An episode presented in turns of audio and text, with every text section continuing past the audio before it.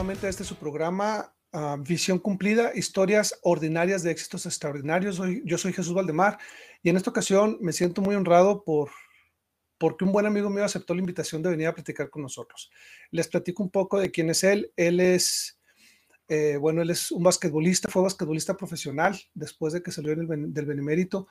Él además ah, es profesor a nivel secundaria en, en su ciudad natal y ha incursionado en la política, ha tenido ya algunas oportunidades dentro de la política en, su estado, en su ciudad, y bueno, es un gran amigo. Eh, eh, me honro en presentar desde Chilpancingo Guerrero a Fernando Calixto, más conocido como el Triquis.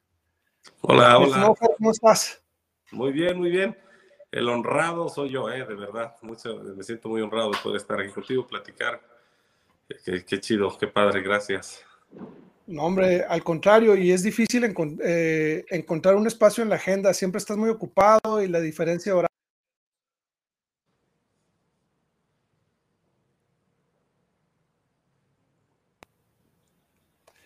Ok, mi estimado Triquis, eh, empezamos desde el principio. ¿eh? ¿Quién es Fernando Calixto? Ok, si se corta esas, esos cortes, los vamos a, editar para que no. Va, va, va. A veces por el internet, pero bueno, seguimos grabando. Muy bien, gracias. Okay, pues Fernando Calixto. Mi estimado Triquis.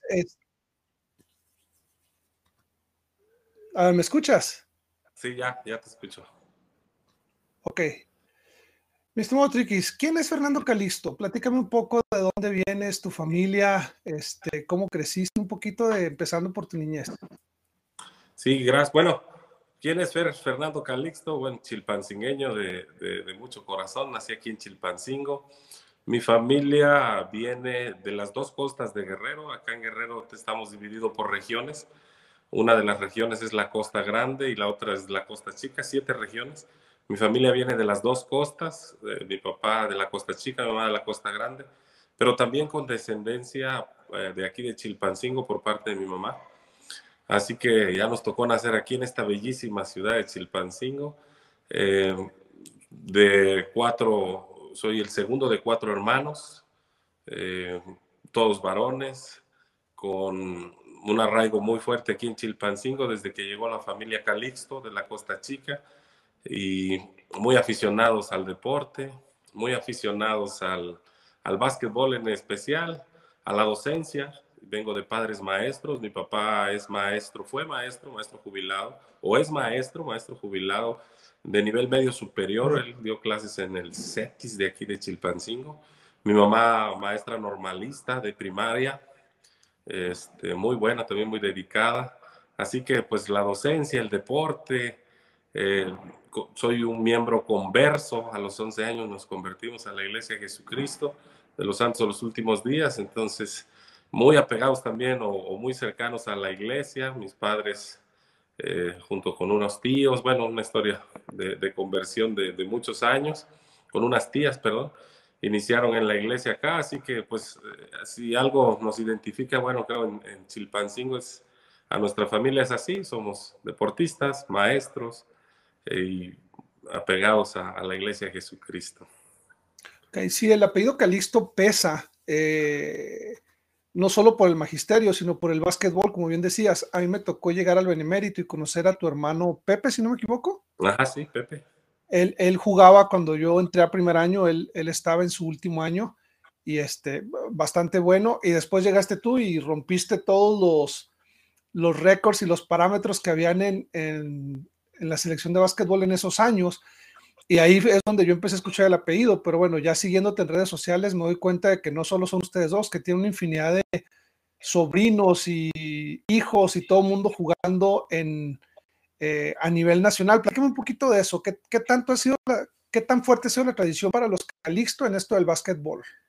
Muchísimo. Nosotros llegamos, bueno, mis papás, mi papá llega a Chilpancingo muy pequeño, seis años, junto con sus hermanos forman un equipo que se llama hasta la vez el Club Trotacalles, porque en aquella época en que ellos jugaban estaban de moda los, los Globetrotters, ¿no? Los trotamundos.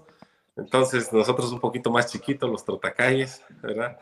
Y ellos inician con esta tradición Mi papá llega a ser, eh, creo, de los mejores de sus hermanos. Él trabajó, se podría decir, becado para, para el ejército. Le tocó jugar básquetbol y que le pagaran con el ejército. Y de ahí nos inculcó el deporte a nosotros. Casi cada generación hemos tenido eh, que jugar básquetbol. Yo recuerdo mis primos mayores, Moisés, mi primo Moy es uno de los grandes ídolos que yo tengo, mi primo Florencio, que, que después él, mi primo Florencio trae el básquetbol profesional al estado de Guerrero. Ellos, él es el que lo, lo impulsa. Y bueno, a mí me toca empezar a jugarlo, amar este básquetbol. Yo te diría que me gustaba más el fútbol, pero pues toda la familia se iba al básquet y nadie me iba a ver jugar fútbol a mí y no, no me gustaba eso. Entonces me voy a, me, me empiezo a incursionar en el básquetbol a los ocho años y resultó que, que, traía un poco de talento para eso. A los nueve años juego mi primer campeonato nacional en la ciudad de Mérida, eh, perdón, Morelia, Michoacán. Y a los 14 años recibo el premio estatal del deporte, el deportista más, más destacado me tocó en ese año jugar pues en los estatales, los prenacionales, el nacional, salir eh, campeón encestador casi en todas las etapas, más bien en todas, y solamente no salimos campeones nacionales, pero nos fue, nos fue muy bien. Y ahí nos vamos, ya ahora somos nosotros papás y nuestras generaciones, ahí están, mi hijo Fernando jugando básquetbol, sus hijos de mi primo Mo, bueno, de todos jugando. Este, hoy esa generación son, yo te quisiera decir, son mucho mejores que nosotros, todos ellos. Este, tenemos tenido ya eh, preseleccionados nacionales, mi sobrino eh, Moisés, eh, hijo también de mi primo Moisés, fue a, a Colombia, si no me equivoco, en, una selección nacional de 3x3. Y actualmente mi sobrino Josué también está en la selección nacional menores de 18 años, él está becado en la universidad allá en Puebla. Este, tenemos a mi sobrino Beto también, becados, o sea, pues eh, dicen que si nos revisan los glóbulos rojos tienen forma de, de balón de básquet. Entonces, sí, la tradición la traen mis, mis tíos, mi papá, mi tío Teodoro, mi tío Madeo. Wow, se han de poner buenas las reuniones familiares, todos en las cascaritas, ¿no? De todas las generaciones, los chavos y los viejitos jugando a ese nivel. No, tremendas, tremendas. Es más, cuando estamos aburridos del básquet, armamos retas. Cuando no tenemos que hacer, armamos retas. Cuando queremos algo que nos distraiga, armamos, no, hombre, se ponen unas retas en la capilla, no, hombre, tremendas, ¿eh? Me imagino que sí. Y ahora, yo te conocí en el Benemérito, estuvimos eh, en uno de los años que estuviste, ahí, estuvimos juntos. Recuerdo ese nacional en el que encestaste 58 puntos en un partido y estábamos todos emocionadísimos porque tenías un tiro muy certero, además de tu lado, la clavaste en ese partido. Fue, fue impresionante. Platícame un poco, ¿jugaste básquetbol profesional? Eh, ¿Qué tanto jugaste? ¿Para qué equipo jugaste? ¿Qué experiencias tuviste por ahí? Pues mira, yo, yo, así como lo dices, eh, ese torneo nacional que nos tocó jugar ahí fue de los recuerdos más bonitos que, que tengo. Eh, eso fue juvenil, pero ya jugando ahí en, ese, en esa etapa, eh, empieza a ver básquetbol semiprofesional en mi estado y yo empiezo, tengo la oportunidad de que me llamen a empezar a jugar con ellos el equipo de básquetbol de los guerreros. los guerreros surgen acá con una selección sub-21 que salen campeonas prenacionales eh, y que entonces reciben el patrocinio de, de una, persona, un político por acá. Y entonces empezamos a jugar, empiezan a jugar esta selección. Yo llego de 17 años, siendo el más chico, y empiezo a participar con ellos. Entonces, antes de incluso salir a la misión, ya, ya tenía yo la posibilidad de jugar con ellos, pero todavía no jugábamos en aquel entonces lo que era el circuito más importante, el, el que era el circuito mexicano de básquetbol. Pero cuando regreso de la misión, inmediatamente que regreso, al año siguiente empezamos a jugar básquetbol profesional. Por primera vez en mi estado hay básquetbol profesional y en el mejor nivel del país, ¿no? Me tocó jugar en este entonces con los que pues eran las leyendas del básquetbol de mi época, ¿no? El Diablo Castellanos, este, Horacio Llamas, Enrique Zúñiga, Víctor Ávila, eh, Víctor Mariscal, los hermanos Mariscal de San Luis Potosí, César Fierro, bueno, te puedo nombrar leyendas, ¿no? Y al principio, fíjate que es algo bien peculiar, cuando nosotros eh, quisimos meter al equipo, pues decían Guerrero, en Guerrero, nos, ahí, ahí entrenan con cocos, nos decían. no nos querían mucho, pero fíjate que después de cinco años nos tocó ganar el circuito mexicano de básquetbol. Somos campeones del circuito más, eh, mexicano de básquetbol, tuvimos un campeonato. Muchas veces jugamos playoffs. Eh, solo el primer año, me parece que el primer año y el segundo no, no alcanzamos a pasar a playoffs. A lo mejor me falla por ahí el dato, ¿no? Pero, este, y posteriormente aparece en la Liga Nacional de Básquetbol Profesional y también nos da la oportunidad de jugar. Eh, mi última temporada, de hecho, que yo jugué básquetbol, la jugué en la Liga Nacional de Básquetbol Profesional este, de 34 años más o menos. Y no, es una experiencia tremenda, maravillosa, la verdad. Este, así como me mencionaste ese juego de, de 58 puntos que metí, bueno, tengo acá un, un, juego también muy memorable contra, contra Oscar, el Diablo Castellanos, contra Enrique Zúñiga ahí, que siempre hacemos relajo con mis primos que conforme van pasando los años, este, le vamos aumentando a los puntos, ¿no? yo me acuerdo que esa historia que me contaste de 51, una vez llegué con unos amigos allá en una reunión de exalumnos y decían, ¿cuántos metiste? Como 64, ¿no? 65 puntos. Y, sí, ahí va, aumentando según los años. Sí, yo me acuerdo que fueron 58 porque yo estaba tomando las estadísticas y Lechuga me puso a poner una X cada vez que fallaban un tiro, a poner las canastas, de dónde las habían tirado y obviamente contar los faules, pérdidas de balón, todo eso y, y Quevedo y yo estábamos haciendo un ejercicio de estadísticas para poder él visualizar los juegos después y analizar dónde estaban las fallas y quién estaba fallando desde dónde y todo. Por eso es que recuerdo el número 58, pero igual y podría estar equivocado. Al rato vas a llegar a 72 y vamos a seguir hablando de ese partido. no, 58 son, sí. de hecho, yo que yo este tenga presente es el juego que más puntos he metido. Nunca he metido más que eso, o nunca metí más que eso. Bueno, déjame te comento, no sé si alguna, alguno de los compañeros te platicó. Tú no regresaste el año siguiente cuando yo jugué en la selección mayor. Y recuerdo una vez que fuimos contra uno de los equipos del TEC de Monterrey, creo que uno de los del Estado de México, con el que habías jugado el año pasado.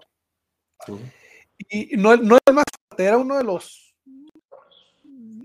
de, la Ciudad de México, pero uno de los equipos que no estaba tan fuerte, pero sí estaban más fuertes que nosotros.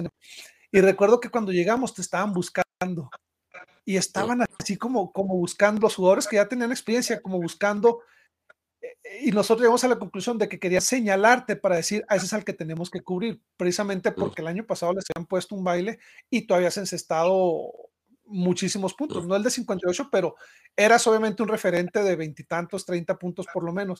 Entonces nos dio mucha risa porque te estaban buscando y el, el Muñiz les gritaba, ahorita, ahorita llega, dice, ahorita llega de que de que no encontraban al número 14, si no me equivoco, tenías, o, el 4. el número 4. Estaban buscando ya el número 4 para ver dónde estaba el, el, el jugador estrella. Ok, Triquis, entonces, el básquetbol te dio buenas experiencias, me imagino que estuviste en, en, varias ciudades, competiste contra personas que para muchos de nosotros son, son ídolos o que solo podemos verlos de lejos y tú tuviste oportunidad de estar con ellos en la cancha, en el, en el, con el roce normal de un juego de básquetbol, de cubrirlos, de que te cubran, etcétera. Y debe ser una parte emocionante de tu vida. Ahorita comentaste que serviste una misión entre cuando regresaste del B nuevamente y antes de jugar básquetbol profesional. Platícame un poco, ¿cómo tomas la decisión de irte a la misión? ¿Qué misión serviste? Eh, ¿Qué es lo que más te gustó? Digo, tienes el micrófono abierto para hablarnos un poco de esa, de esa misión que tuviste en tu juventud. Gracias. Pues fíjate, yo, yo me convierto a la iglesia a la edad de 11 años y, gran parte de, la conversión personal que tuve fue los misioneros. A mí me, eh, me encantaron. Yo me enamoré de los misioneros, ¿no? Y siempre supe que quería ser un misionero. Siempre supe que quería ser un misionero. Entonces, eh, cuando yo terminé el benemérito, o siempre, desde que yo empecé a jugar, eh, siempre tuve la oportunidad de tener una beca, de que me invitaran a jugar en algunas escuelas. Y, este, y, y, alguna vez, este, en el BEN, alguna vez incluso me dijeron, no, tú nomás andas aquí jugando básquet. Y yo les decía, no, es que yo quiero estar en el Bene porque me gusta el Bene y porque me quería en cierta manera preparar para servir en una misión, ¿no? O sea, porque de poder jugar yo, yo jugaba más afuera que, que adentro, ¿no? Entonces, este, que como interno. Pero eh, siempre supe que quería ser un misionero, Chuy. Siempre, siempre, siempre. Entonces, cuando llegó la, el momento de, de la decisión, pues ya estaba tomada. Entonces, a pesar de que tenía becas y algunos miembros de mi familia que no eran miembros, siempre criticaron ¿no? esa decisión. Me decían, no, Fer, ¿cómo es posible? Porque yo tenía beca en el TEC de Monterrey, del Estado de México, en la UDLA, la Universidad de las Américas. O sea, yo te puedo decir que casi, casi pude estudiar donde, donde yo hubiera querido, ¿no? Y este, y sin embargo, yo siempre tuve ese, de mis metas, de mis sueños, así como jugar profesional y así era para mí servir una misión. Entonces, cuando llegó ese momento, la verdad es que yo llené mis papeles solo, yo llené mis papeles y, y cuando regresé a la casa solo se los entregué a mi papá que era mi obispo ¿no? Entonces le dije, este, papá, mira, me, quiero ir a la misión, aquí están mis papeles. Y él se sintió muy contento y obviamente me apoyó. Me tocó servir en la misión México-Torreón. En mi época, la misión México-Torreón abarcaba Zacatecas, Durango y la parte de Coahuila que, que, que toca de la misión. Y este, 1997, creo, sí, 1997 la verdad, yo siempre lo digo así, este Chuy, lo más maravilloso que me pudo haber pasado en mi juventud. O sea, no, no fue menos de lo que siempre soñé. No fue menos. Y ahora que pasan los años, me doy cuenta que pudo haber sido más, ¿no? Por muchos años yo sentí, me esforcé, yo creo que me esforcé, traté de hacer lo mejor en la misión, eh, de servir. Siempre me decían, ¿dónde te gustaría servir? Yo siempre quise servir en México alguien me dijo, saca tu pasaporte para que te vayas a otro país. Y, y, entonces no lo hice porque yo decía, no, yo aquí con mis paisanos, con mis lamanitas, yo nunca tuve el deseo de, de, servir en otro lado. Y este, me esforcé bastante, te decía, por mucho tiempo después de que terminé la misión, eh, me, me, sentí muy satisfecho, dije cosas como, si regresara, haría exactamente lo mismo, ¿no? Hoy que ya han pasado pues, más de 20 años, digo, no, hombre, tantísimas cosas diferentes que haría. ¿No? Con la experiencia que tengo. Pero la verdad es que me siento muy, muy satisfecho, muy contento. Marcó mucho mi testimonio. Eh, me ayudó muchísimo las experiencias que allá tuve. Fíjate que algo que yo recuerdo cuando yo estaba para salir a la misión, escuché a alguien que regresaba de la misión y que decía que no había tenido experiencias maravillosas. Así, esas, y entonces recuerdo que a mí no me gustó ese comentario porque yo decía, no, yo, yo voy por esas experiencias maravillosas, yo, yo sí quiero vivirlas porque sabía que sí las sabía y, sabes qué, yo tuve muchas experiencias maravillosas, este, ver la conversión de, de un hombre que, que, a lo mejor estaba sujeto a alguna adicción o matrimonios desbaratados que de repente se aferraban al Evangelio y todo cambiaba y verlos y entrar al templo, o sea, yo vi cosas maravillosas y que la verdad me ayudaron muchísimo. Fue como lo esperaba de mi juventud, eh, mejor que meter 58 puntos.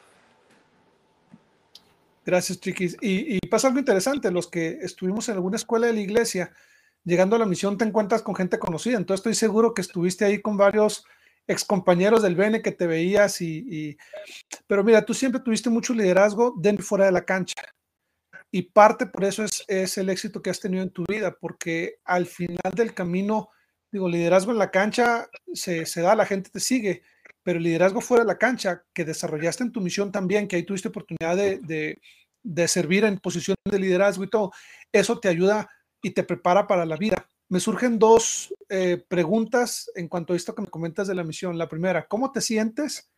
Ahora que sabes que, que está por, por, abrirse pronto un templo en donde serviste en Torreón? Bastante bien. Fíjate que eh, conforme lo anunciaron, eh, me acuerdo que vi una publicación de uno de mis compañeros, el bueno, Nathan, se llama Nathan Springer, y puso, wow, templo en, en, en Torreón, algo bueno hemos de haber hecho, puso. Y la verdad, ese sentimiento tuve dije, ay, sí, a lo mejor algo, algo le abonamos ahí para que hoy haya una, una casa del Señor ahí. La verdad, tremendamente feliz. Estoy esperando que, que empiece la construcción, que abran las puertas, porque voy a ir. Tengo, bueno, tengo los planes de, de ir, ¿no? De ir allá. Este, se siente uno muy bien. Y, y, decías, este, te comento rápido, recuerdo que eh, estando en la misión, porque comentabas que nos encontrábamos a, pues a amigos, ¿no? Pero también a líderes que nos visitaban allá en el templo, que, digo en el Bene, o que estaban allá, no sé si te acuerdas del hermano Alvaradejo, ¿lo recuerdas? Era de los líderes de, de, de ahí del Bene. Y, le tocó estar allá en la misión y yo estaba ah, sirviendo como asistente al presidente y, pues me llevaba con él y me vio y me acuerdo que me dijo, conforme me vio, estaba con su esposa y le dijo, mira mami, el, el triquis anda en la misión, así como sorprendido.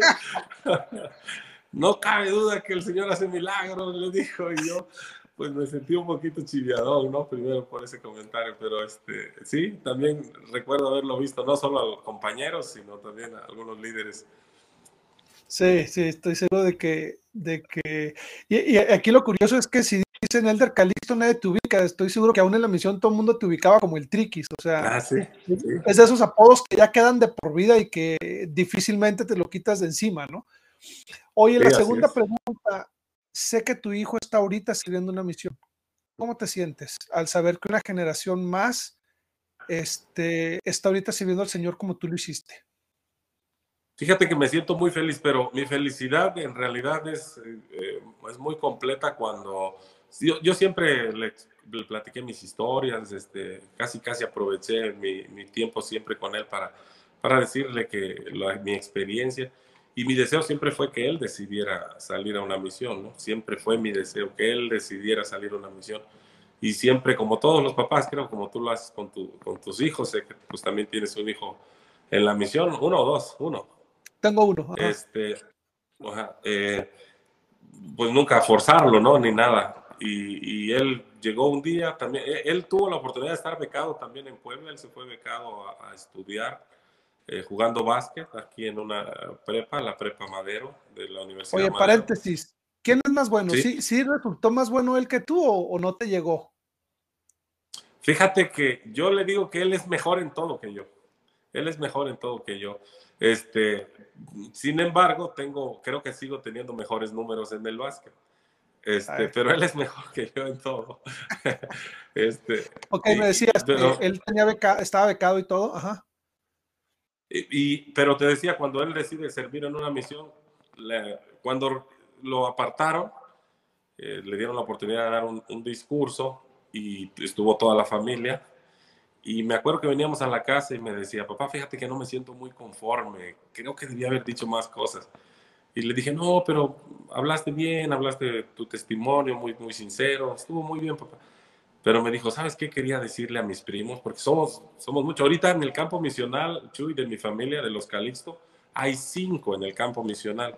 Y está acá, tenemos 15 misioneros y tenemos cinco, cinco, y están por salir otros tres más. O sea, este, y entonces él decía, quiero, quiero, yo quería decirles a mis primos que no servimos una misión por tradición, que no me voy por tradición o porque, porque mi papá se fue, me voy porque creo y siento que esto es lo que debemos hacer. Entonces, pues imagínate mi sentimiento, ¿no? Le dije, escríbelo, escríbelo en tu diario y, regresando nos platicas de este, de este sentimiento. Yo, yo estoy muy feliz. Este, te lo decía, para mí el joven eh, fue mi sueño realizado, ¿no? Y, y, que él esté haciéndolo y con esa convicción, pues mayor. ¿Dónde está sirviendo tu hijo? Monterrey Oeste. Yo pido, como cuando yo servía la misión, yo pido que, que prediquen en México, que ayuden a su pueblo. Fíjate que, bueno, tú sabes que yo me vine con mi familia a vivir a Utah, ya no estoy en México. Fue una decisión difícil, pero sigo sintiendo que fue una decisión acertada para mi familia. Pero dentro de que mi hijo llenara los papeles, a mí me pasó como a ti, al revés. Él, es ciudadano americano porque nació acá, pero también es ciudadano mexicano porque es padres mexicanos. Entonces le saqué el pasaporte mexicano y el pasaporte americano. Y al llenar los papeles, yo le puse, él tiene el pasaporte y, y además no necesita visa para ir a México. Entonces, cuando le iban a México, él estaba muy emocionado y yo estaba más. Porque para mí, yo sé que algunos en México sueñan con ir a servir a otros lados y está bien, o sea, pero yo tenía el deseo de que él tuviera la oportunidad de regresar a México y servir al pueblo en México. Entonces, cuando él abrió su, leyó su llamamiento, estaba, yo creo que el más emocionado de todos era yo, precisamente porque él iba a regresar a México a compartir el Evangelio y está muy feliz, o sea, lo está disfrutando mucho. Va a, regresar acá con una visión diferente y, yo creo con más, más amor por, por el pueblo La Manita, que era parte de la idea que yo tenía que él fuera para allá. Genial, sí. Ok, bueno, Triquis, entonces sirves la misión, este, das todo al Señor y, digo, las bendiciones se han visto a lo largo de la vida gracias a ese buen servicio. Y entonces, ¿qué pasa después? nos comentas que llegas a jugar básquetbol profesional desde allá hasta los 34 años, que fue tu última temporada, pero si no me equivoco, acabas de cumplir 20 años de casado, ¿cierto? Cierto, sí, sí, sí. pues mira, llego, un poco. Llego de, la, llego de la misión con las maletas, no las quería ni desempacar. Yo dije, yo me voy a, a estudiar fuera este, lo que siempre planeé, ya le cumplí al Señor, Él me va a bendecir. Y entonces me fui a buscar una, una oportunidad, eh, hablar a las escuelas, a los coaches que conocía. Y bueno, yo traía un, un, un, tema en contra. El tema es que pues yo regreso de 21 años, ¿no? 21 años. En mi época te dejaban jugar la universidad hasta los 23 entonces al principio como que, y luego regreso gordo, fuera de forma, y, la, y pues los coaches sabían que, que, había dejado de jugar dos años y como que, pero la gran mayoría me dijo, ah, sí te recuerdo, no hombre, me acuerdo, y me hablaban bien de mí, ¿no? Y me decían, voy a hacer tryout en tal fecha, vente, voy a hacer tryout en tal fecha, o sea, no me ofrecían una beca, pero sí me daban la oportunidad de irme a probar. Y lo hice cuando tuve la oportunidad bueno, en cuanto llegué, se lo platiqué a mi papá. Le dije, ¿sabes qué? Quiero, quiero hacer esto. Y yo lo vi a él un poquito así de, mm, no, creo que no, no va por ahí. Este, deberías de quedarte. Me acuerdo esta frase, me dijo, fortalece tu estaca, hijo, no te vayas, fortalece tu estaca. Pero yo pues no hice mucho caso y me fui a hacer mis pruebas, algunas a escondidas, ¿no? O sea, me fui a, a buscar, eh, me acuerdo que le dije a, que iba a Puebla a ver a un amigo y yo realmente me fui a hacer un, tryout allá y me fue muy bien, muy bien. Y el coach me dijo, bienvenido, no, quédate, te vamos a dar tanto. Y ya me dijo. Y cuando regresé a la casa y le platiqué a mi papá que seguía siendo mi obispo, este, me dijo, mira, podría hablar contigo como tu padre o como tu obispo, pero mejor busca a tu presidente, destaca, me dijo, vete a hablar con él y platícale tus planes. Y este, pero me dijo su visión, mi papá.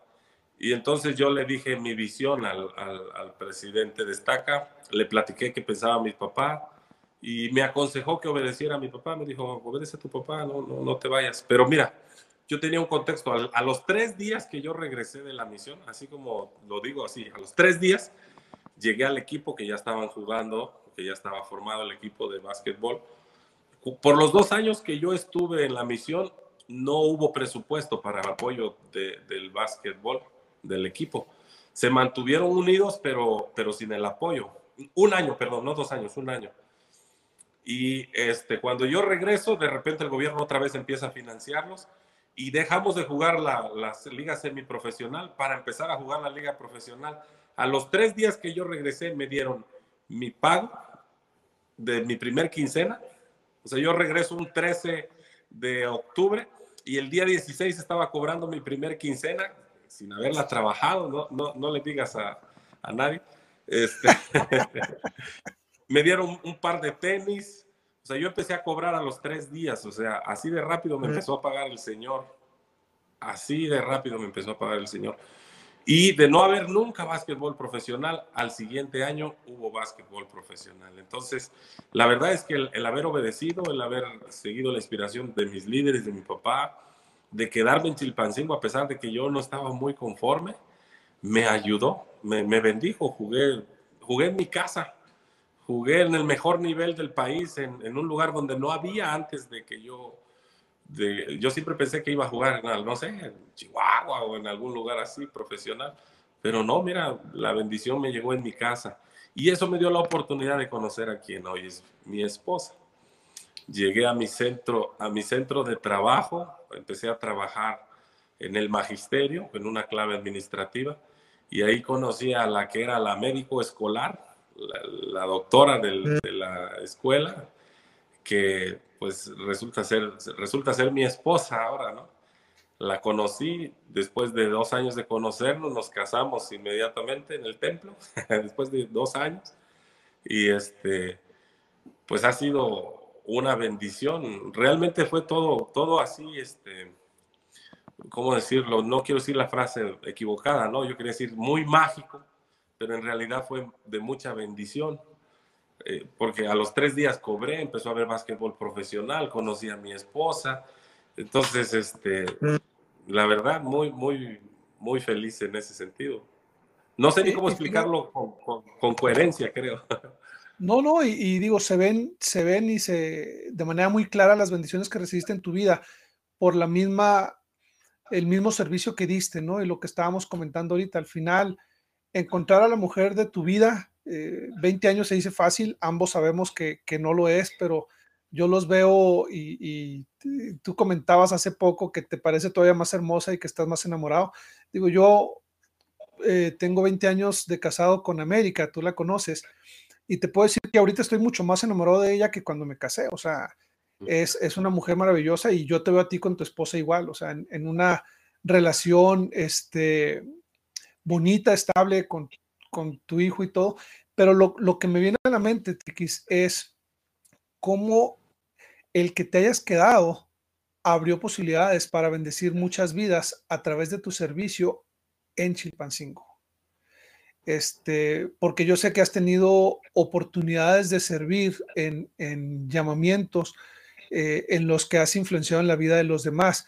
Y no, no, no quiero que pienses que quiero que seas presuntuoso al respecto, porque al final, sea donde sea que sirvamos, eh, la idea es servir al Señor sin importar el llamamiento, eso lo tengo claro. Pero eh, las asignaciones de liderazgo que has tenido te han permitido ayudar a los misioneros y te han permitido ayudar a los miembros de Chilpancingo. Platícame un poquito de eso, Triquis. ¿Cómo es que el Señor te permite, al quedarte en Chilpancingo, servirle a través de estas posiciones de liderazgo? Yo, yo te decía que mi papá me, me dijo, fortalece tu estaca, ¿no? Fue su frase. No te vayas, hijo, fortalece tu estaca. Y este, creo que esa frase la entendí hace poco, ¿eh? No, no la había entendido por, por muchos años. Eh, decía, yo me quedé un poquito a regañadientes, así de que, ay, pero, pero siempre me he esforzado por ser, por ser obediente y sobre todo más con, con mis papás. Aunque a los que me conocen de cerca digan, ah, este travieso, ¿no? Pero sí, sí me he esforzado por, por ser obediente, ¿no? Pero este, sí, la verdad es que, eh, bueno, yo he sentido más bien que he tenido muchas bendiciones de poder servir si, algo me ha ayudado para, para permanecer eh, esforzándome en la iglesia, porque tampoco te podría decir que a lo mejor no hago las cosas ni, ni algún 50, no, no, no sé, no, no podría decir algo como eso, pero yo he sido muy bendecido del servicio. Eh, conforme nos casamos con, con Maggie, eh, mira, te quería decir esto, de las muchas bendiciones que he recibido. Cuando yo llegué a empezar a jugar el, el Cimeba, se cambió el formato de juego. Se jugaba antes tres días a la semana, se jugaba miércoles, viernes y domingos. Y entonces yo decía, ay, híjole, pues ni modo, pues a jugar los, domingos, ¿no? Pero cambiaron el formato y se empezó a jugar martes y miércoles y luego se descansaba jueves y se jugaba viernes y sábados. Entonces yo nunca jugué básquetbol profesional en domingo. ¿En serio? Nunca jugué. En serio, en serio. He de tener uno o dos juegos porque cambiaron el formato o algo así, pero, pero como no. Y, este, y, la verdad es, es una bendición. Viajábamos cuando nos tocaba jugar, pues no sé, veníamos, jugábamos con tú el sábado en, en San Luis Potosí, pues no llegábamos el domingo a la capilla, ¿no? Porque viajábamos en la noche y todo eso, pero, pero que, o sea, yo lo sentí como una bendición, ¿no? Me caso, nos casamos, inmediatamente me llaman como consejero y esto lo sé porque, porque apenas cuando cumplimos 18 años de casado, este, no, cuando me llamaron como presidente está acá, ahorita te platico esto, bueno, me, me llama como consejero, tengo la oportunidad de ser consejero de, un obispo, de mi primo Moy, no, de mi primo, de mi primo Omar primero, de mi primo Omar, él era el obispo. Después de que mi papá deja de ser el obispo, llaman a, al esposo de una prima hermana mía, Omar Aligo Saína, tú los conoces, creo, están allá en Utah. Y, y lo, llaman a él como obispo, me llaman a mí como consejero, después llaman a, mi primo Moisés, eh, el papá de los muchachos que andan jugando tremendamente, lo llaman como obispo, sigo, soy su consejero, después lo relevan a él y ya me llaman a mí como obispo, ¿no? Yo llego a ser el obispo del barrio y todo esto mientras jugaba yo este, básquetbol acá en el estado, jugábamos básquetbol, la verdad. Eh, no sé si lo hicimos bien o no, pero pues nos esforzamos por hacer algo, ¿no? Acá.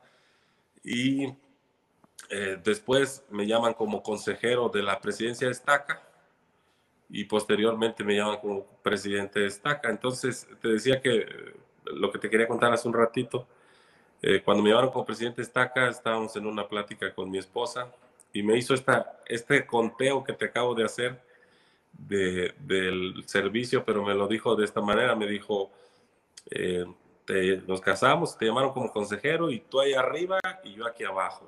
Y, y luego nacen nuestros hijos, dos, dos, ¿no? Gemelitos y te llaman otra vez y tú ahí arriba y yo aquí abajo. Y luego tú ahí arriba y yo aquí abajo. Y me dijo, y pues todo este tiempo yo aquí abajo sola, me dijo. Y entonces lo sentí como una especie de reclamo, ¿no? Una especie de queja, así lo sentí al principio. Y entonces, eh, antes de que empezara yo a disculparme o a tratar de, de congraciarme con ella, me dijo algo como, y sabes qué, ahora que te llaman como presidente Estaca, creo que pude haber hecho más para ayudarte. Y entonces, este, y no, imagínate cómo me, me conmovió, ¿no? La verdad es que creo que todo este tiempo de servicio, Chuy, que he podido hacer, eh, el que se ha sido más bendecido, influenciado, he sido yo. Mi familia, mis hijos, eh, nos hemos recibido bendiciones que, que, yo me parece con toda claridad que no, que no merecemos.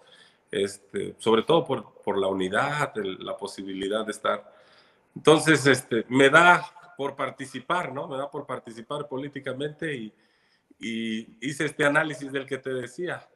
Dije, creo que ya he fortalecido mi estaca algo. Entonces, este, creo que ya pues, esa frase te decía, no tenía mucho sentido al principio, pero ahora lo, lo he analizado. No sé, no sé si, si lo he hecho bien, eh, si lo he hecho mal, no, no, no, no, sé, pero de que me he esforzado por, por servir, sí, por fortalecerla, sí, y creo que todavía lo vamos a seguir haciendo. Yo siempre supe que quería estudiar fuera, pero también siempre supe que quería regresar a Chilpancingo. Yo nunca he tenido la idea de irme de este bello pueblo. Y el que no me haya ido, pues tampoco ha generado mucho problema. Hoy que, que mis hijos andan fuera, que mi hija está estudiando pues fuera, yo siempre les trato de inculcar el hecho de que vayan, si pueden, que se preparen. Y luego si pueden, aprenden algo y lo pueden regresar a hacer a su pueblo, qué mejor. Entonces es como, pues mis ideas medias arcaicas, ¿no? Pero así es más o menos. Entonces digo, además de ser consejero, fuiste obispo, fuiste presidente de estaca, fuiste consejero de misión. Consejero sí, de misión sí, pero. Y entonces, bueno, oportunidades de servir y fortalecer tu estaca. Y viene la oportunidad de eh, lanzarte en la, política. Y eso, ahorita lo comentábamos antes de empezar la entrevista, lo comentábamos fuera de cámaras, Chiquis, pero yo creo que es importante que lo compartas con la audiencia. Eh, estábamos platicando de, que necesitamos más miembros de la iglesia involucrados en la política. Eh, platícame un poco por qué la política, qué te, qué te hace sentir que puedes hacer más por tu pueblo desde esa uh, plataforma que como lo estabas haciendo como líder en la iglesia. Eh, me interesa mucho escuchar eso y, qué, qué, asignaciones políticas has tenido este, gracias a, esa, a esa carrera que, que, estás desarrollando. Pues mira, yo, yo quiero decirte que de alguna manera, eh, y no sé por qué, pero yo siempre tuve esa intención de participar desde joven. Siempre pensé que, que quería ser político, siempre pensé que quería yo eh, hacer política. no sabía cómo ni, ni por dónde. Me he identificado mucho desde la época del ingeniero Cárdenas con la izquierda, aunque eh, nosotros el primer eh, patrocinio que recibimos, te decía, como profesionales fue por el Partido de la Revolución Institucional, el PRI. De hecho, nos llamábamos los guerreros del PRI. Yo traía ahí los, los colores del tricolor del partido, pero, mi corazón, bueno, yo siempre más inclinado por, por el tema de, de la izquierda. Eh, eh, le toca, eh, mi familia, pues te decía yo, se ha desenvuelto en el tema del magisterio. Tuve un tío que fue diputado, el hermano mayor de mi papá fue diputado por el PRI y quiso ser dirigente del magisterio, no, no lo logró, pero después, años después, mi papá logra ser dirigente del magisterio y le toca a él en esa época eh, la creación del partido Nueva Alianza, eh, que lo recuerdas seguramente, el partido de, de, los maestros llegó a ser, ¿no?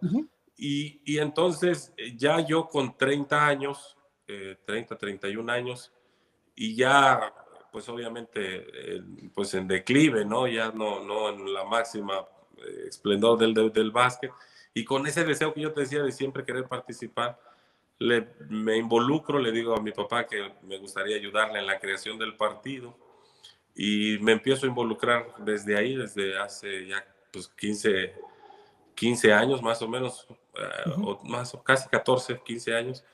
Empezamos a meternos en el tema de la política, no, entres, coordinador. No entres en muchos detalles para que no calculen nuestra edad, compadre. Dejemos lo que ah, algunos años después. sí. Pues ok, perdón, ¿me decías? No, no, está genial. Eh, empiezo ahí con ellos. Tengo la, la, oportunidad desde ahí empezar a participar. Eh, mi primera incursión ya como candidato fue como candidato a regidor aquí en, en Chilpancingo, eh, con el Partido Nueva Alianza. No se nos da la, la, la regiduría en la fecha que participo. Y en esa época empieza a haber una ruptura en el, en el CENTE, en el magisterio una persecución a mi papá, que era el líder, que además queríamos que fuera el presidente del partido, pero no hubo el apoyo y entonces yo eh, vi la oportunidad eh, de, de, irme a otro, ahora sí, de inclinarme hacia donde me, me gusta. Me gustó mucho la idea de formar un partido porque le puedes imprimir tu sello, ah, porque aunque yo me inclino mucho con, un poco con la izquierda, pues hay políticas que, por la misma formación eclesiástica o de formación personal no, no estamos tan de acuerdo, ¿no? Y entonces yo decía, aquí podemos imprimirle nuestro sello, podemos nosotros este, hacer, hacer algo con aquello que, que, por lo que participamos, este, pero no se da. Y entonces voy y hablo con mi papá y le dije, ¿sabes qué? Yo quiero que me des oportunidad, permiso de, irme por este lado y entonces incursiono, me eh, llego a empezar a participar en, por el Partido de la Revolución Democrática, el PRD, empiezo a, participar ahí. ¿Sigues el mismo partido, cierto? Sí, yo ya fui candidato a, a síndico de de mi municipio por el PRD. Fui candidato a presidente municipal suplente, esa elección la ganamos. Yo fui el presidente municipal suplente la elección pasada y en ese mismo entorno me hacen el, jefe de gabinete, el presidente municipal me da la oportunidad de que yo fuera el coordinador del gabinete, me tocaba coordinar ahí a todos los funcionarios. Y eh, solo estuve por ahí de dos años en la administración y me salgo para poder buscar, ahora sí participar en mi primera, en mi primera contienda. Y personal, más bien yo encabezándola, ¿no? Yo ya aspirando a un cargo eh, sin ir en fórmula, pues más bien este, yo encabezándola. Y eh, participo como candidato a diputado local en la elección pasada, hace un año, poco más de un año. Y este, bueno, no se da, nos, nos ganan, participo por la alianza. Y, este, y pues ahí, ahí hemos estado incursionando eh, debo decirte que no es eh, la vida política que, he hecho, yo no tiene que ver todo con, con, los partidos políticos. Tengo una asociación civil desde hace muchos años. Eh, nos hemos dedicado a impulsar pues, temas de deporte, temas de bienestar. Implementamos muchos de los programas de autosuficiencia que aprendimos en, en, en la iglesia y tratamos de impulsarlos en las colonias, acá con la gente. buscando patrocinios para que puedan impulsar un negocio, tener un modo de vida decente. O sea, eh, lo hemos hecho de, muchas maneras, ¿no? Y la visión que, que, nos trae a esto, pues es lo que hemos aprendido en la iglesia, ¿no? De ayudar, de servir, de, de tratar de hacer algo diferente por, por, nuestro pueblo. Yo soy de los que creen que, que era necesario que, que, las prácticas, que la política como estaba, necesitaba un giro, un, un cambio, una transformación. Este, y creo que necesitábamos eh, pues los ciudadanos ver que sí se puede, o sea, que sí hay forma de, que nuestro voto vale, de que sí hay forma de que si nos inmiscuimos, yo creo que lo que decías hace un ratito es, es muy, muy cierto, necesitamos involucrarnos más, muchos más, porque eh, se requiere que como ciudadanos participemos. Entonces, pues eso es lo que nos ha, ha movido más o menos a participar y aquí seguimos firmes, seguimos en el partido hoy soy el ah, presidente. decías que eres el presidente del partido, ¿no? Ahí. Sí, sí, así es. Súper bien. Sí, ahí es. Eh. Y, mira, Tricky, yo estoy convencido de que una persona con valores como lo eres tú, una persona que, que, siente amor por el prójimo y que, y que busca la forma de servir a los demás, eh, la política es, es, un, es un medio muy bueno pues me gusta lo que dices, o sea, no necesito haber ganado, no necesito estar en un puesto actualmente para poder seguir sirviendo. Y entonces, ¿cómo aplicas el conocimiento que, has recibido a través de todos estos años en la iglesia, de servicio en la iglesia?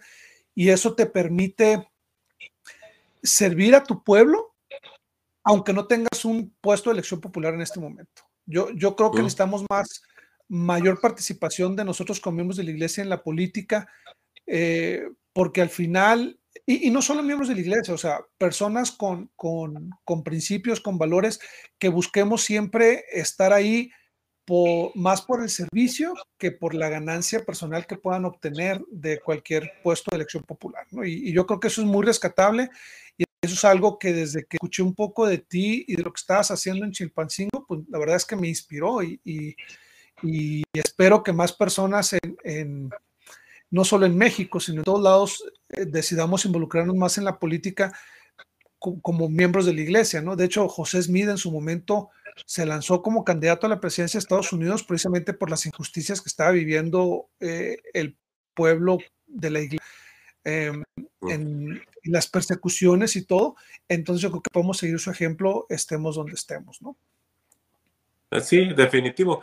Yo me, quedo con lo que dices. La verdad es que eh, Mm, sí invitar a los miembros de la iglesia que participemos, participemos activamente, pero, pero sobre todo yo insisto a los, a los ciudadanos, hay gente buena por todos lados, o sea, ¿no? yo he encontrado gente muy buena, con, con buenas intenciones, con muy buenos deseos, pero también pocos a, a, afectos a participar y, y necesitamos involucrarnos mucho.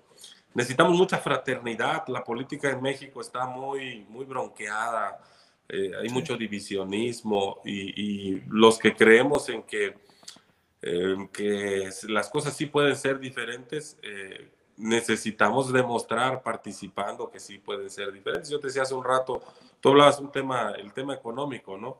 La verdad es que yo tengo un, héroe, yo tengo un héroe que, que es un rey, fíjate el contraste, a lo mejor, bueno, no es la época, ¿no? Pero un rey que cuando está a punto de despedirse de su pueblo, les dice, eh, a ustedes les consta, el rey Benjamín, ¿no? Cuando está dando su discurso desde la torre y le habla a su pueblo, les dice, les consta que he trabajado todos los días de mi vida. Entonces, no les he puesto impuestos, no he, sido, no he puesto carga sobre ustedes. Y yo digo, es mi héroe porque a mí me gustaría ser recordado como algo como eso, ¿no? No como a alguien que llegó para, pues no sé, buscar una ganancia económica, sino más bien para trabajar, a servir, este, y que el tema económico, pues yo lo tengo visto, resuelto de otro tema, ¿no? De otra manera. Y, tampoco digo que esté mal cobrar cuando se hace, se da un servicio. Es, no esa es la finalidad. Pero también estoy cierto lo que decías, no hay necesidad de tener un cargo público para tratar de ayudar a, tu pueblo, ¿no? Pero sí se requiere la, la, la utilización del poder para poder hacer otro tipo de cosas, ¿no? Yo fíjate que no, no comparo, yo, yo estoy cierto, eh, Chuy, estoy cierto que ayudar a alguien dentro del Evangelio, ayudar a alguien, llevar a alguien al templo, eh, es mucho más importante que, pues, no sé, ayudarle a alguien a construirle su calle, ¿no? Pero, este, sin embargo, sí, sí, sí se puede, sí se pueden hacer ambas, sí se pueden hacer ambas y, hay que buscar, y, y a lo más puse un ejemplo muy burdo, pero además hay muchas injusticias, hay leyes que se necesitan revisar, hay este, métodos y, cosas que, que, son más trascendentes. Hoy viene el tema de la libertad religiosa, este, temas muy importantes que tienen que, este, pues que tenemos que involucrarnos para que puedan ser respetados esos derechos. Entonces, pues esa es más o menos la idea, la visión que tenemos con esto, Michoy. Ok, súper bien. Entonces, bueno, además de que fuiste basquetbolista profesional, de que has dedicado a la política, hoy en día tu actividad principal, si no me equivoco, es eres profesor, ¿cierto? Sí, y, bueno, también este, pues soy, ¿qué te podría decir ahí como medio mini empresario? No, no sé qué decirte, pero pues hemos hecho muchas cosas ahí, ahí nos ha gustado, hemos sembrado jitomate, hemos puesto, tenemos una, una purificadora de agua, hemos puesto, hemos incursionado en algunos, algunos negocios. Creo que he fracasado como más negocios de los que, que nos ha ido bien, pero nos gusta también, somos inquietos.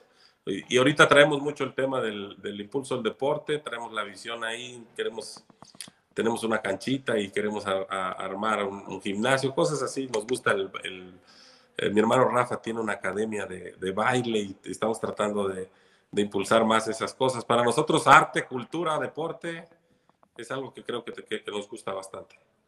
Claro. Y, y lo importante, Triquis, es que, eh, digo, mencionábamos al principio cómo los Calixto son personas conocidas en, en el pueblo por el básquetbol, por la iglesia, pero qué bonito que también sean reconocidos precisamente por eso, por el servicio, por buscar dar, porque al final no solo es nosotros los Calixto nos beneficiamos de, sino que es qué podemos hacer nosotros como familia por el pueblo donde estamos, ¿no? Y, ese consejo que te dio tu padre cuando regresaste a la misión de fortalece tu estaca y que se ha traducido en fortalece tu pueblo, pues lo has sabido llevar a través de todos estos años y, y yo creo que es algo que necesitamos todos emular en nuestras propias estacas y en nuestros propios pueblos. Sí, sin duda, sin duda. Ahora yo, en el tema de la política, tengo un trato con, con Maggie, con mi esposa. Nosotros queremos hacerle hasta, hasta los 55. Y de ahí traemos la idea, la meta de si el cielo no los permite y pues nos gustaría servir una misión. Entonces, este, también no es algo que queremos hacer por, por, ¿cómo decirte? Por siempre, pero también, porque sí creemos que podemos hacer algo, sí podemos dejar huella en algo, sí podemos ayudar. Es la idea que tenemos. Y también si no podemos, pues tampoco vamos a hacer estorbo para que alguien más venga y, lo haga, pero impulsaremos buenas causas y ayudaremos a buenos personajes. Esa es la idea que tenemos.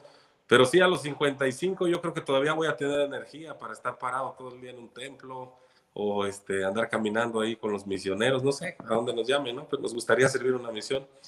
Así que también así le digo a mi pueblo, aprovechenme de aquí a los 55, porque después ya no, no respondo.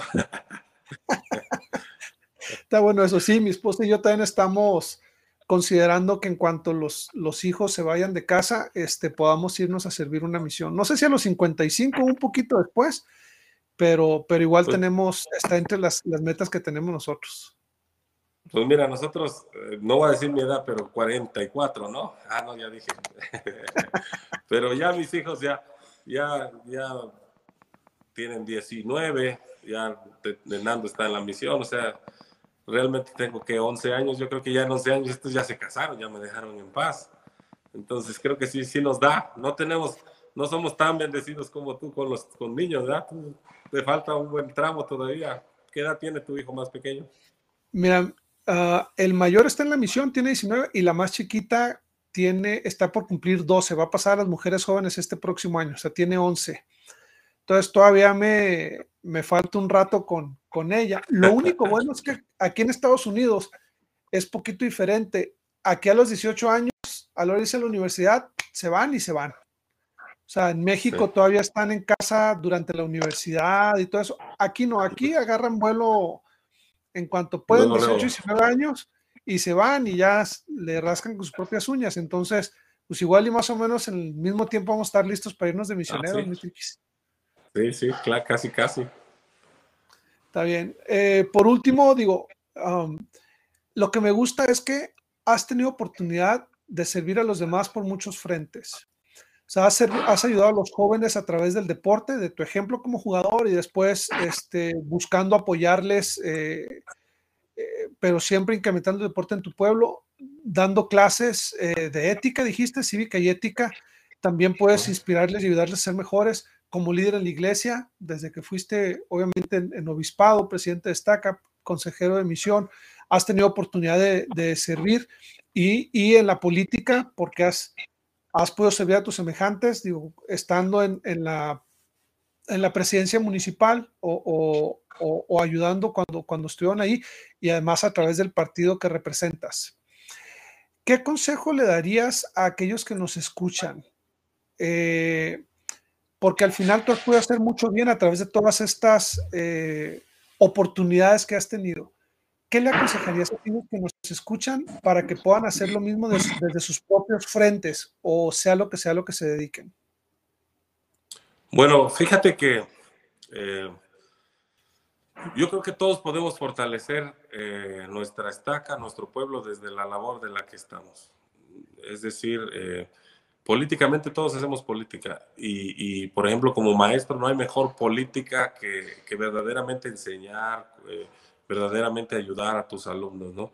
Eh, si eres, eh, no sé, trabajas en, alguna empresa o desde ahí puedes hacer tu, tu, buena labor.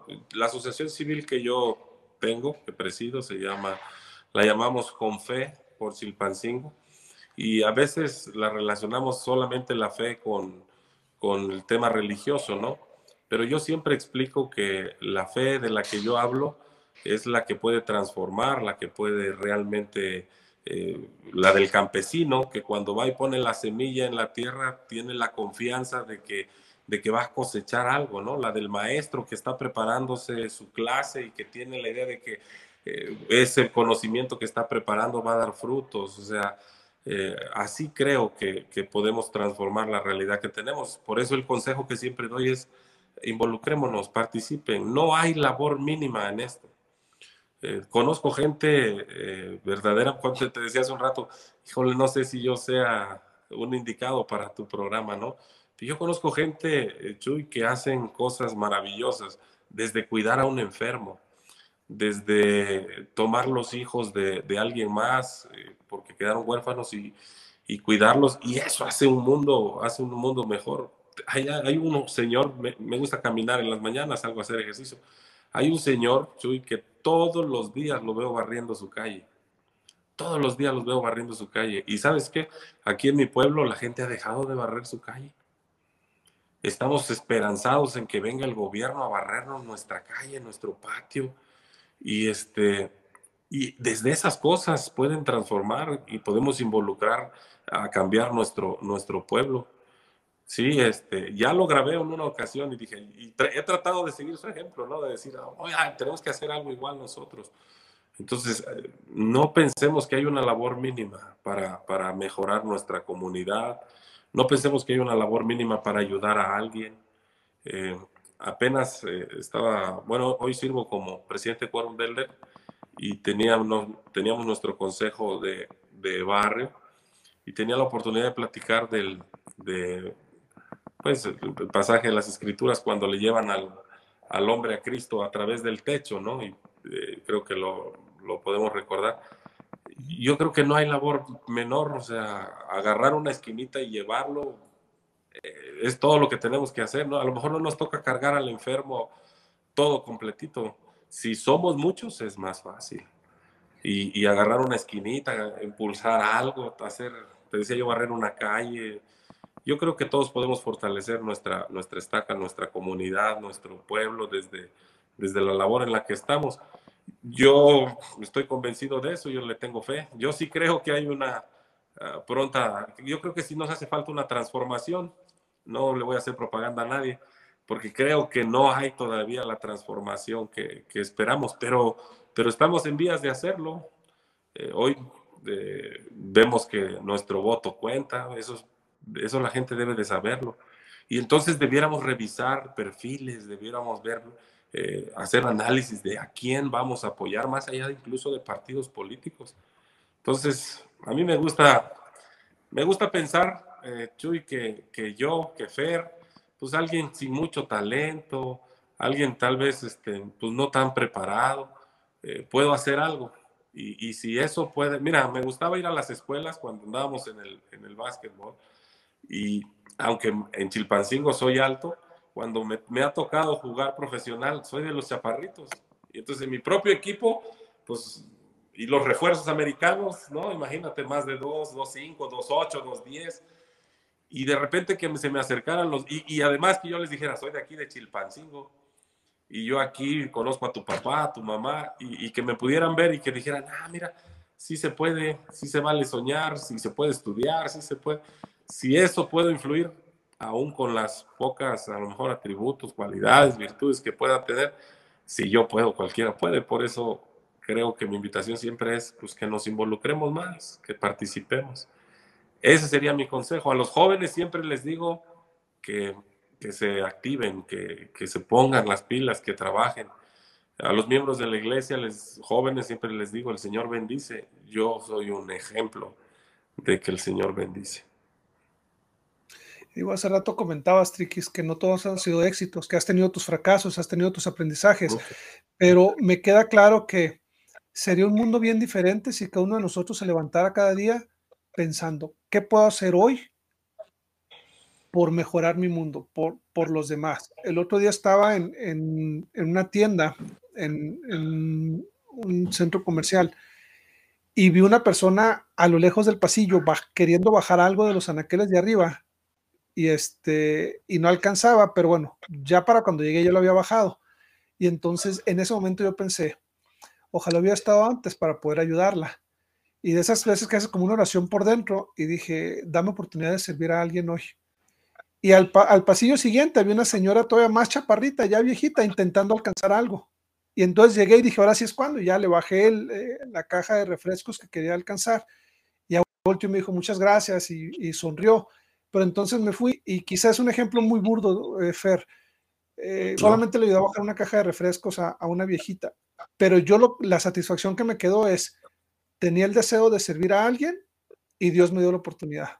Entonces, ojalá que podamos, así como tú decías, el Señor que barre la calle, o, o sea, que podamos salir con ese deseo de qué puedo hacer por mejorar la vida de los demás, mi propia vida, mi comunidad, el día de hoy. ¿Qué puedo hacer por hacer este mundo mejor, a quién puedo servir, a quién puedo ayudar. Y ojalá que todos tuviéramos esa actitud, porque estoy seguro de que sería un, un México muy, diferente, un mundo muy diferente, si todos buscamos eh, mejorarlo de esa manera. Sí, de verdad.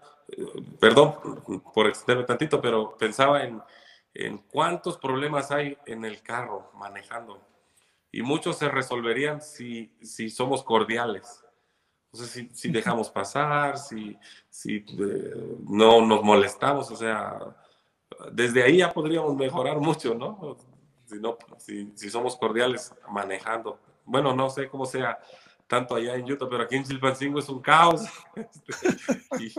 y, y, tenemos muy poca educación vial y, y, a veces pienso, híjole, con tantita educación, con tantita cordialidad. Yo decía, hace, mucha, hace falta mucha fraternidad hace falta mucho interés de, de poder tener, eh, más allá de, de, que, porque luego hasta genera incomodidad hablar de amor al prójimo, a los que hacen política, a mí no, pero a muchos sí les genera, pero en realidad hace falta mucha fraternidad, en realidad la hace falta, más que divisiones, más que hace falta eso.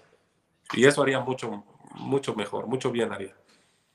Pues bueno, ojalá que aquellos que nos escuchan empecemos este, a buscar ser más fraternales, a buscar ese amor al prójimo que nos enseñó El Salvador y a buscar cada día eh, poner nuestro granito de arena a que este mundo sea mejor.